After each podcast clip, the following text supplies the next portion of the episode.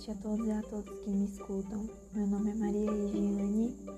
e hoje gravo mais um diário de aula da disciplina História da Educação, professora Maria de Lourdes.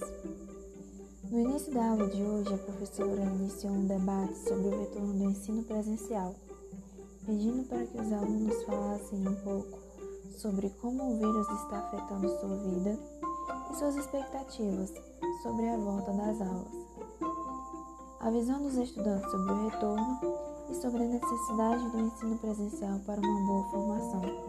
condição de vida, além de comentarem também sobre sua vida e saúde. Logo depois, a professora retomou o assunto da disciplina de onde paramos, sobre o povo egípcio e história da educação, educação na era egípcia. Por fim, houve o lançamento de uma proposta de leitura sobre o livro Manacorda, onde teremos que ler o segundo capítulo do livro Manacorda, é, sobre a educação na Grécia, e, organ e organizarmos questões centrais, destaques e dúvidas para discussão em sala de aula, no dia 1 de 2 de 2022.